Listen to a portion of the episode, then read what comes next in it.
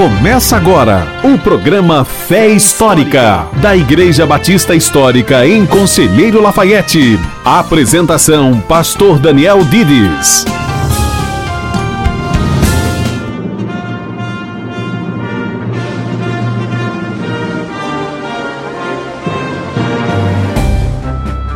Bom dia e bem-vindo ao programa Fé Histórica, o programa da Igreja Batista Histórica em Conselheiro Lafayette. Estamos agora começando mais um programa. Estaremos com vocês até o horário de 11 horas nesta manhã de sábado, falando sobre a palavra de Deus. Estou também aqui no estúdio da Rádio Ativa FM com o irmão Willy, nosso seminarista da Igreja Batista Histórica em Conselheiro Lafayette. Bom dia, Willy. Bom dia, Pastor Daniel. Bom dia a todos os ouvintes. É um prazer estar aqui com vocês falando sobre a palavra de Deus. Bem, Willy, nesses dias temos falado sobre a doutrina da salvação e hoje vamos falar mais sobre a segurança que nós temos em Jesus. Na verdade, uma continuação da mensagem de semana passada. A passagem que estamos estudando, ela se encontra em João 6 e nessa passagem a Bíblia mostra que a missão de Jesus é de não perder nenhum daqueles que o Pai lhe dá. Como que a gente pode entender isso, pastor Daniel? Porque existem pessoas que deixam de ser crentes e abandonam a Cristo, não é? Você já conheceu alguém que já foi crente, mas não é mais? Olha, frequentemente a gente encontra com pessoas que falam exatamente isso, né? Alguém fala assim: "Ah, você né, é da igreja tal?" Pois então, eu já fui crente. E isso é uma coisa que a gente ouve frequentemente. Quando as pessoas falam isso, a gente tem que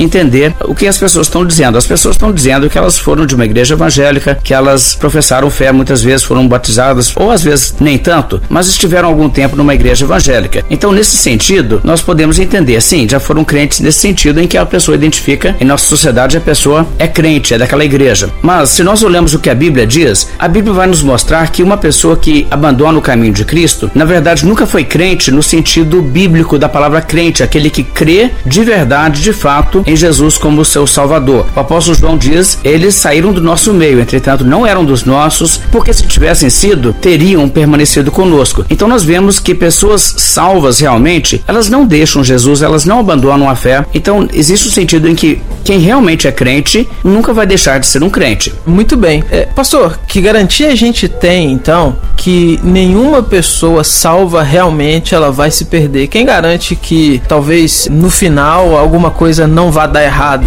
É muitas vezes as pessoas vão olhar isso da perspectiva assim a quem garante, né? Porque afinal de contas eu posso fazer isso, fazer aquilo, outra pessoa, né, pode agir assim ou tal. E essa preocupação é uma preocupação que volta o foco para cima da própria pessoa, no sentido assim: eu é que sou quem está batalhando contra o pecado e o mundo e tal, e tudo depende aqui de mim. Mas quando nós estamos realmente em Jesus, nós percebemos que Jesus nos guarda. Ele está no céu hoje intercedendo por nós e ele está ativamente cuidando do seu povo. Então não é uma batalha assim que nós enfrentamos sozinhos. E a garantia que nós temos é a garantia de que o próprio Senhor Jesus Cristo está do nosso lado e ele fará com que a nossa vitória seja certa. Aqueles que são realmente as pessoas convertidas no sentido de realmente terem colocado a sua fé em Jesus Cristo como seu Senhor e Salvador.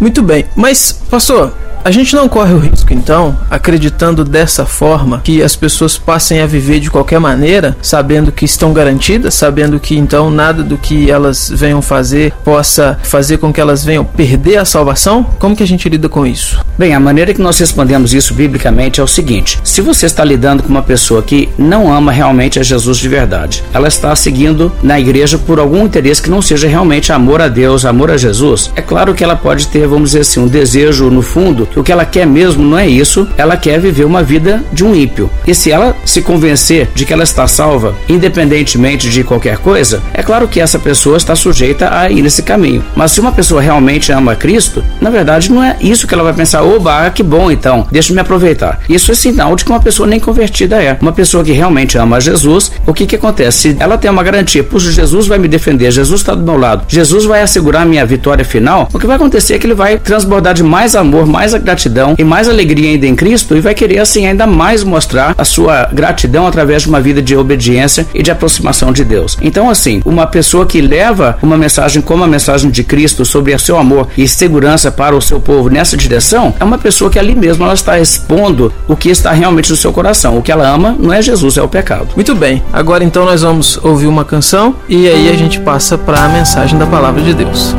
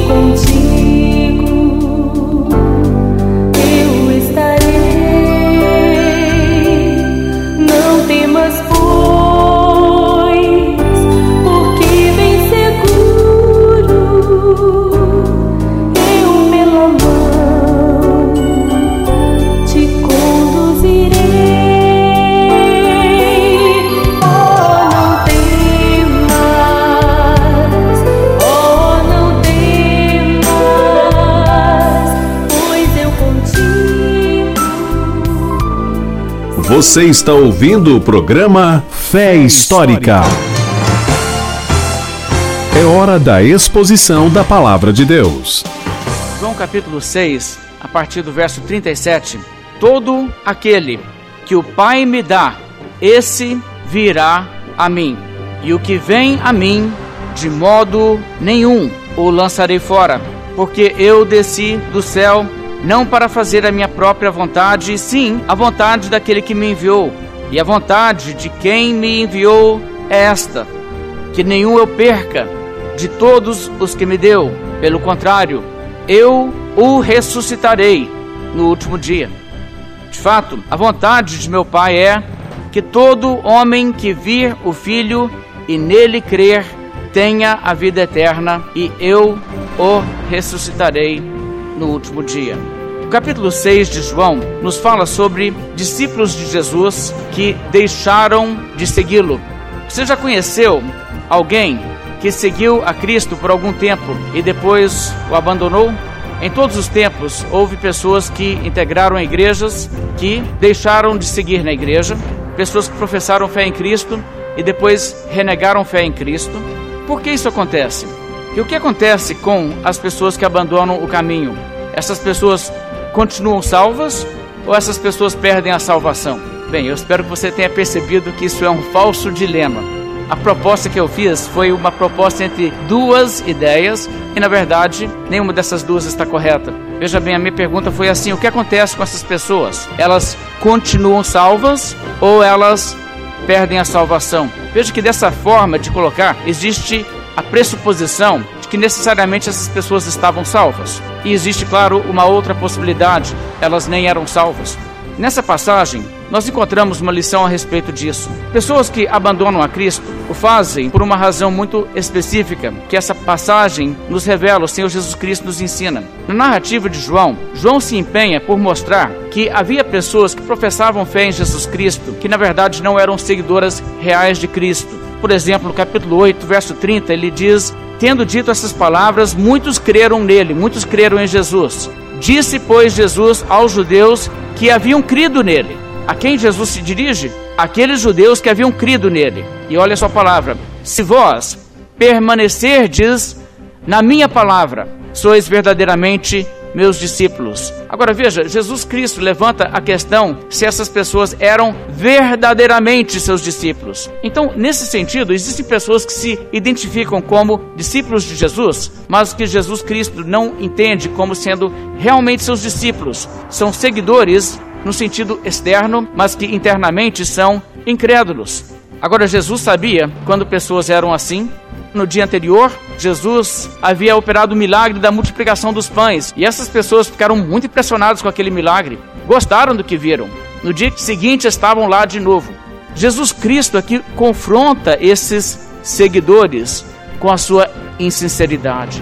Em verdade, em verdade vos digo: vós me procurais, não porque vistes sinais, mas porque comestes dos pães e vos fartastes. Jesus podia ver o coração dessas pessoas com bastante clareza. E ele sabia que as coisas não estavam no lugar certo. Não havia aqui preocupação com as coisas eternas, era apenas os benefícios imediatos e temporais. Essas pessoas precisavam acordar para o que realmente importa.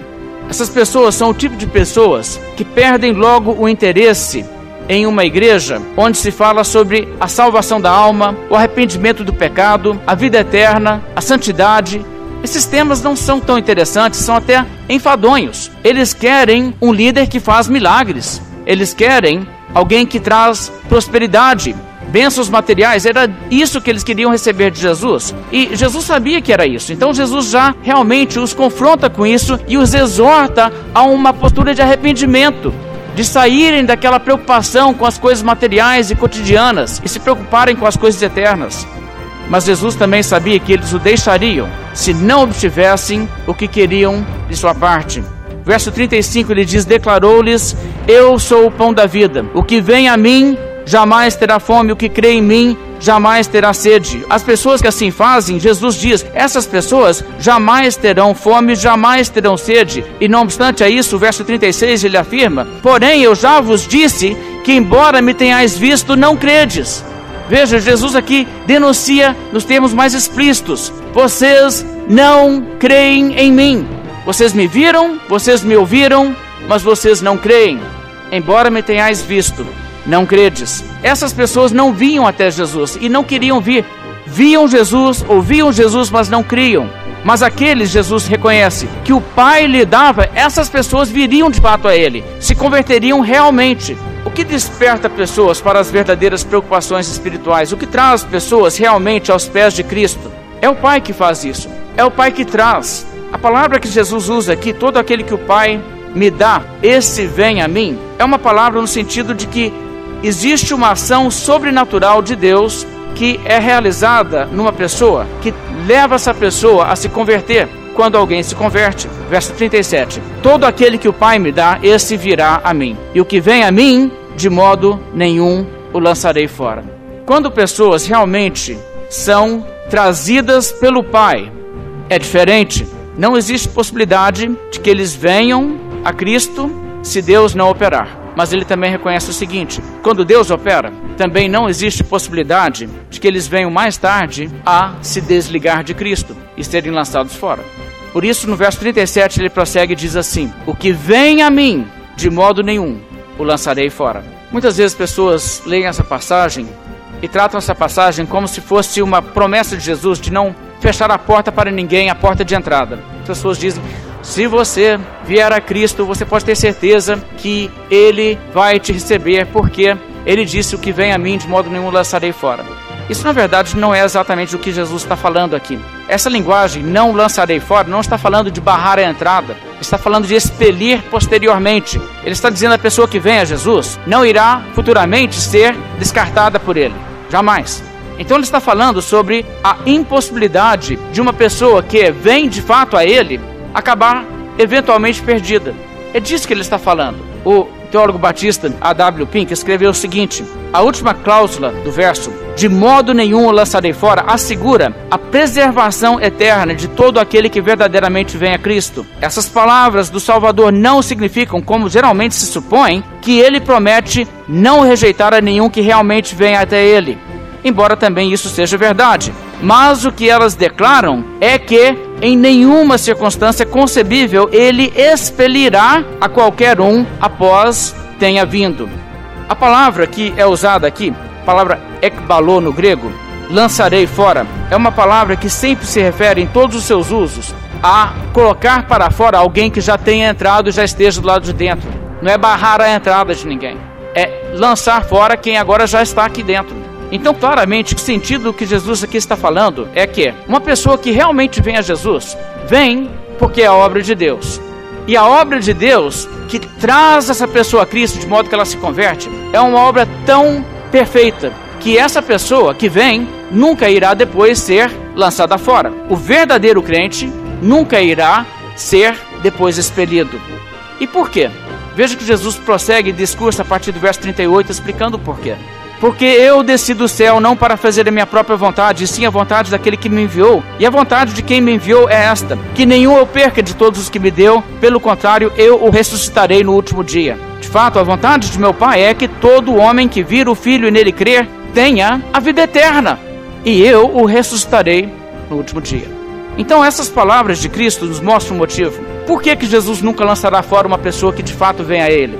Porque a vontade do Pai é que nenhum ele perca de todos aqueles que o Pai lhe dá. O Pai traz pessoas a Jesus e o Pai tem essas pessoas como preciosas e ele coloca essas pessoas nas mãos de Cristo e Jesus diz: "A vontade do meu Pai é que eu não perca nenhum destes, nem pense que eu perderei algum. Não vou perder, Por essa razão, Jesus preservará perfeitamente quantos realmente se convertem a Ele. Qual a possibilidade que alguém venha a Cristo hoje e depois venha se perder mais tarde? Bem, Jesus disse: de modo nenhum laçarei fora. Pessoas que realmente vêm a Cristo não irá acontecer.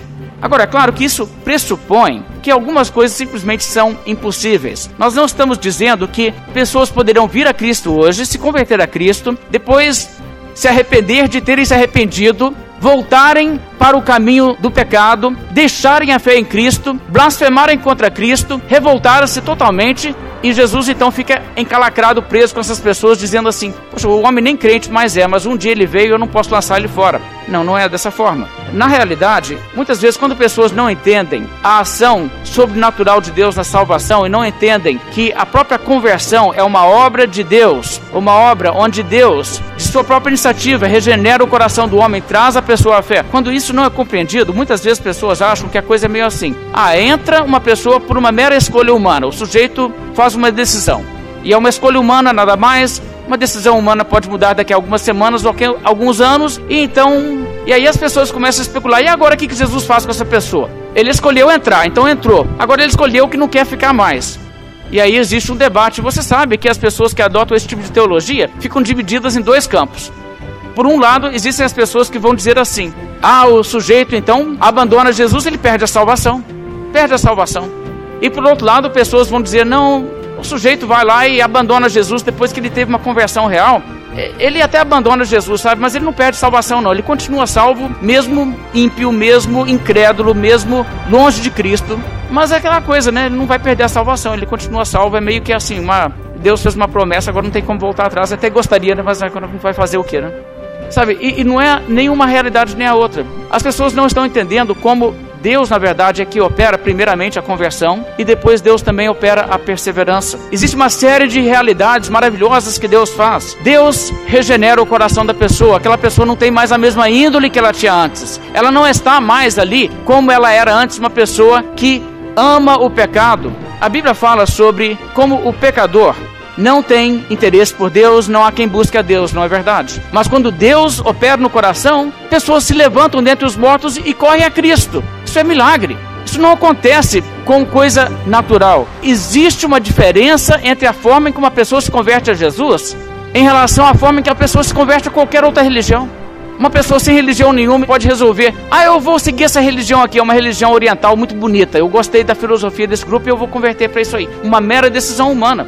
Mas uma pessoa que se converte a Cristo, se converte a Cristo porque Deus regenera o seu coração, coloca uma nova disposição, um novo coração, tira o coração de pedra. A pessoa então olha para os seus caminhos anteriores e tem nojo de si mesmo por causa dos seus pecados do passado e diz: Eu não quero mais ser isso. Eu quero ser uma pessoa santa que vive para agradar a Deus. E essa pessoa então abraça a Cristo com grande amor e paixão. E essa pessoa agora tem uma revolução tão intensa na sua vida que se você falar com essa pessoa, quer voltar? A pessoa diz: Deus me livre, não quero voltar, não.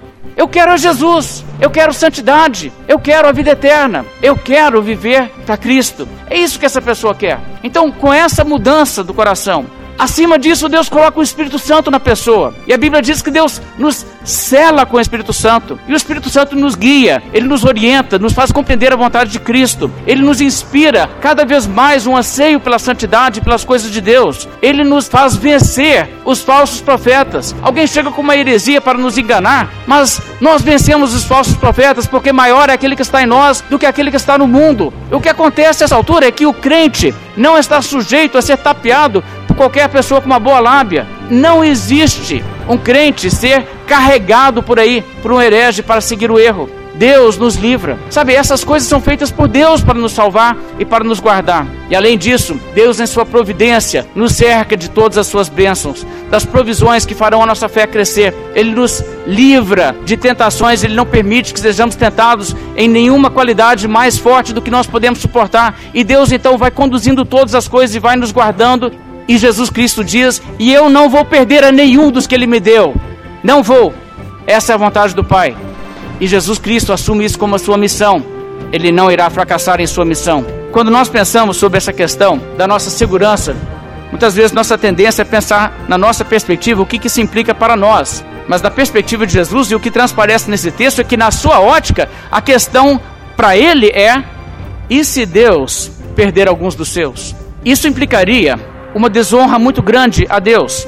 Olha, acontecem muitas coisas neste mundo que são pecaminosas, coisas que são más, coisas que Deus desaprova que sejam feitas, as pessoas fazem. E mesmo assim, com todos os pecados que existem no mundo, mesmo assim, nenhum dos planos de Deus jamais desandou. Jó reconheceu isso quando ele disse: Bem sei que tudo podes, e nenhum dos teus planos pode ser frustrado. Deus é Deus. Se Deus começasse a salvar uma pessoa com a intenção de que essa pessoa nunca se perdesse, mas ele fosse detido e frustrado pelo diabo, pelo homem, ou quem quer que seja, Deus já não poderia dizer: Eu sou Deus e não há outro semelhante a mim, que desde o princípio anuncio o que há de acontecer, e desde a antiguidade as coisas que ainda não sucederam. Que digo: O meu conselho ficará de pé, e farei toda a minha vontade. Isaías 46, 9 e 10. Deus não será derrotado em seus propósitos. Se a vontade de Deus é essa, que nenhum lhe perca, adivinha, nenhum vai se perder. É isso. E Jesus Cristo está reconhecendo isso. Se a vontade do Pai a respeito dessas pessoas não se cumprir, isso seria um fracasso do próprio Senhor Jesus. Deus Pai colocou essa missão a Jesus. Ele diz: Eu desci do céu para fazer isso, que nenhum eu perca. Veja só, a honra de Cristo está em jogo. Verso 40 ele diz assim: De fato, a vontade de meu Pai é que todo homem que vira o Filho e nele crer tenha a vida eterna e eu o ressuscitarei no último dia. Existe uma mudança estrutural na gramática aqui. Ele começa no subjuntivo, mas ele passa para o indicativo. Deixa-me chamar a atenção a isso. Quando ele diz: A vontade do meu Pai é que, que todo homem que vira o Filho e nele crer tenha a vida eterna, está no subjuntivo. E então ele passa no final, ele diz: E eu o ressuscitarei no último dia. Ele passa para o indicativo. E isso tem uma implicação muito grande. Jesus não falou a vontade do meu Pai é que todo homem que vira o Filho nele crer tenha vida eterna e que eu o ressuscite. Ainda no subjuntivo. Não, Jesus mudou para o indicativo e disse: A vontade é que todo homem que vira o Filho e nele crer tenha vida eterna e eu o ressuscitarei. E ele então fala uma profecia. Ele diz o que será no futuro. Compare com essa linguagem. Digamos que alguém diga para você o seguinte: Ah, vai ter um casamento em tal dia. Você vai no casamento? E você responda assim: Ah, sim, eu fui convidado. Eles querem que eu vá e que eu leve a minha família. Eles querem que eu vá e que eu leve a minha família. Você respondeu se você vai ou se não vai? Não. Mas e se você falar assim? Sim, eu fui convidado. Eles querem que eu vá e eu levarei a minha família. E agora você respondeu se vai ou não vai? Você respondeu. E o que acontece aqui é exatamente isso. Jesus diz: a vontade do meu Pai é que eu não perca nenhum, e eu não vou perder. E eu ressuscitarei cada um desses no último dia. É isso que acontecerá. Sabe o que isso significa? Se um único indivíduo vier a Cristo e for subsequentemente lançado fora, essa profecia de Jesus terá falhado. Porque quando Jesus fala o que vai acontecer no futuro, isso é profecia. E nós sabemos que nenhuma profecia de Jesus Cristo falhará. Passará o céu e a terra, porém as palavras de Cristo não passarão. Olha, se tem uma coisa que você pode ter certeza, é que o que Jesus Cristo declara que vai acontecer no futuro, isso vai acontecer. As pessoas às vezes reagem a essa declaração de Cristo de uma forma que revela até uma medida de incredulidade. Pessoas olham isso e dizem: Mas e se Deus perdoar a pessoa e depois ela se virar e rebelar contra Cristo? E se a pessoa se esfriar e voltar para o mundo? Se a pessoa perder a fé? Se a pessoa não quiser mais servir a Deus? E aí? Se a pessoa não quiser mais? O profeta Jeremias contém uma profecia também. Deixe-me ler, ouça bem. É Jeremias 32, 39. Olha a promessa de Deus: Dar-lhes-ei um só coração e um só caminho para que me temam todos os dias. Para seu bem e bem de seus filhos, farei com eles aliança eterna, segundo a qual não deixarei de lhes fazer o bem, e porei o meu temor no seu coração para que nunca se apartem de mim. Agora, sabe esses questionamentos todos? Ah, mas e se isso, isso e aquilo? Tá, mas e se Deus cumprir tudo aquilo que ele prometeu? E se Deus tomar medidas para infalivelmente assegurar que nenhum dos salvos venha a abandonar a fé? E se Deus transformar os nossos corações de tal modo que nós continuemos a temê-lo todos os dias? E se Deus nunca deixar de nos fazer o bem, colocando o seu temor em nosso coração para que nós nunca nos apartemos dele? E se Deus fizer com que todas as coisas, todas as coisas absolutamente, cooperem para o bem daqueles que são chamados segundo o seu propósito. E se Deus fizer isso? Se Deus é por nós, quem será contra nós? Agindo Deus, quem impedirá? Pessoas ficam nessa questão de, ah, não sei não, quem garante? Olha, quando Deus traz uma profecia, a resposta mais errada que você pode dar a essa realidade é levantar questionamentos do tipo: ah, não sei não, hein? Será? Ah, para isso acontecer, tem tantas coisas que vão ter que acontecer também, tantas coisas envolvidas. Eu não sei se isso é possível ou não. Quem garante que vai ser assim mesmo?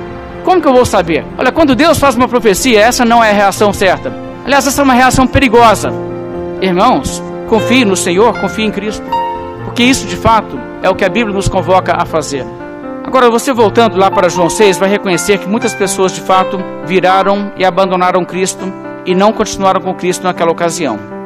Mas sabe o que é interessante? Essas pessoas que não seguiram mais são exatamente essas pessoas que Jesus Cristo descreveu como sendo os descrentes. Ele disse: há descrentes entre vós. Essas pessoas que se foram porque elas eram descrentes.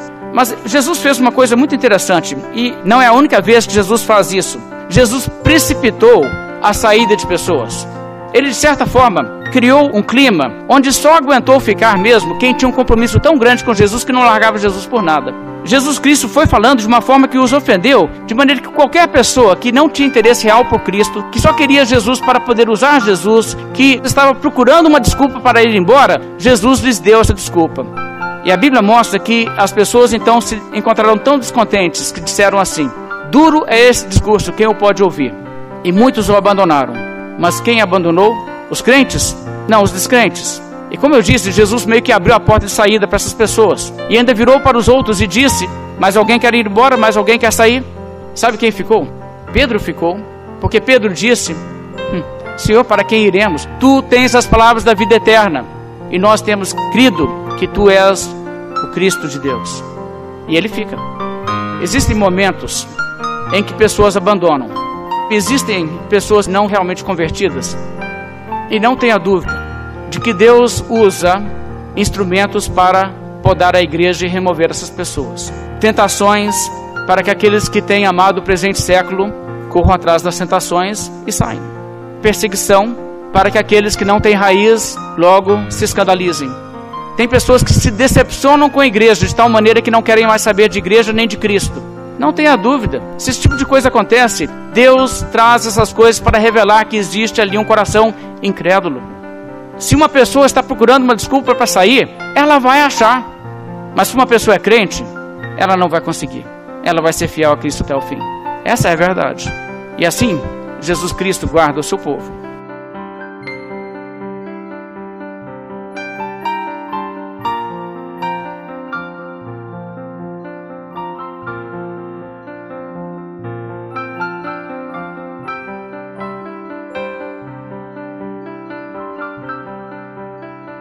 Estamos chegando então ao final de nosso programa desta manhã. Eu vou deixar um convite a vocês que nos ouvem na rádio fazer uma visita em nossa igreja. Nossa igreja se localiza na rua José Coelho, número 600, no bairro Jardim Cachoeira, em Conselheiro Lafayette. Nos domingos, nossas reuniões são 9h30 e 19h30. Nós temos também uma congregação na cidade de Congonhas, que fica localizada na rua São João del Rei, número 177, no bairro Cristo Rei.